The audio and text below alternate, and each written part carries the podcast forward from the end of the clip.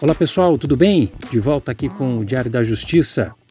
Hoje eu quero trazer para vocês aqui algumas reflexões que foram feitas né, ao longo da última semana em razão daquelas cenas absurdas né, que vimos de uma vítima de estupro sendo tratada de maneira humilhante pelo sistema de justiça. O caso Mariana Ferrer, processo que apurava estupro de vulnerável. Ao longo dos dias foram publicadas diversas manifestações, houve bastante comoção pública e que são fatos que genuinamente né, nos obrigam a pensar como sociedade em como evitar que cenas vergonhosas como aquela voltem a ocorrer. O CNJ abriu um procedimento para apurar a conduta do magistrado que conduzia a audiência e não advertiu os presentes que mantivessem o dever de urbanidade e tratamento gentil entre as partes. O CNMP, que é o órgão que regula a atividade do Ministério Público, também apura a conduta do promotor e a OAB de Santa Catarina analisa também a conduta do advogado.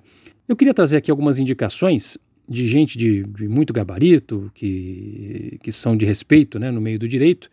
O juiz de direito e professor de processo penal Guilherme Madeira publicou um texto em seu blog em que tratou desse caso, tratou especificamente da humilhação né, que Mariana Ferrer sofreu, deixando claro esse absurdo registrado em vídeo mas fez uma ponderação importante na questão que se refere à suposta tese de estupro culposo.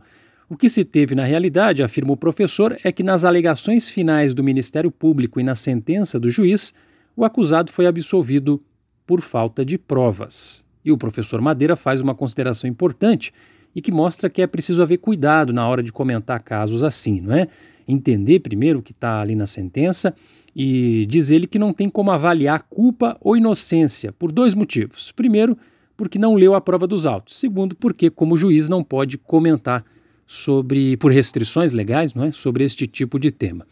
Outro texto interessante foi publicado pelo jurista Lênio Streck no Consultor Jurídico, em que ele afirma que o vídeo da audiência dá inveja aos filmes trash americanos sobre júri e que pela conduta que adotaram ou que deixaram de adotar, melhor dizendo, né, Juiz e promotor não seriam imparciais neste caso e que, portanto, a sentença seria nula. Depois desse texto, o conjuro ouviu especialistas, entre elas a professora de Direito Penal e Direito Processual Penal da PUC do Rio, Victoria Amália de Suloc, que afirmou que o juiz deveria ter interrompido a audiência em razão da forma como Mariana foi tratada. Como isso não aconteceu, a audiência e todos os atos posteriores, incluindo a sentença, seriam nulos por violação aí ao dever de imparcialidade. Isso tudo a gente ainda vai acompanhar tanto a questão da apuração das condutas dos presentes, né, da, das pessoas que participaram ali daquela audiência, quanto da nulidade ou não da, da sentença.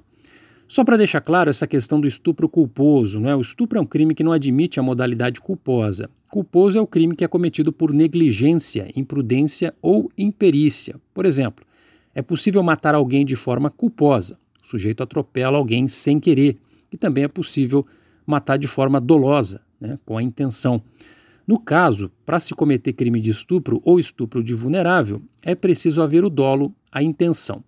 De acordo com o Ministério Público, não ficou demonstrado que houve relação sexual sem que uma das partes tivesse o necessário discernimento dos fatos ou capacidade de oferecer resistência, ou ainda que a outra parte, não é, o acusado, tivesse, André Aranha, tivesse conhecimento dessa situação que são os pressupostos para a configuração de crime. Não havendo essas evidências, o MP pediu a absolvição por falta de provas.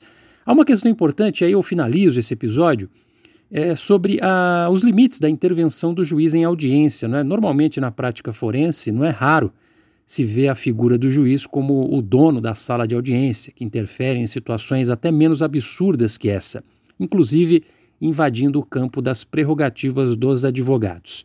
Como traçar os limites? É uma questão que fica também. Uma coisa é certa: o sistema de justiça é uma lástima. Condena mal e acolhe mal as vítimas. É um corredor mal iluminado e sempre com o risco de submeter quem dele se socorre a humilhações.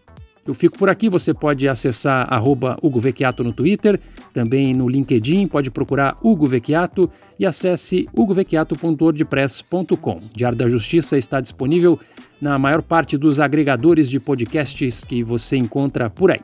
Grande abraço!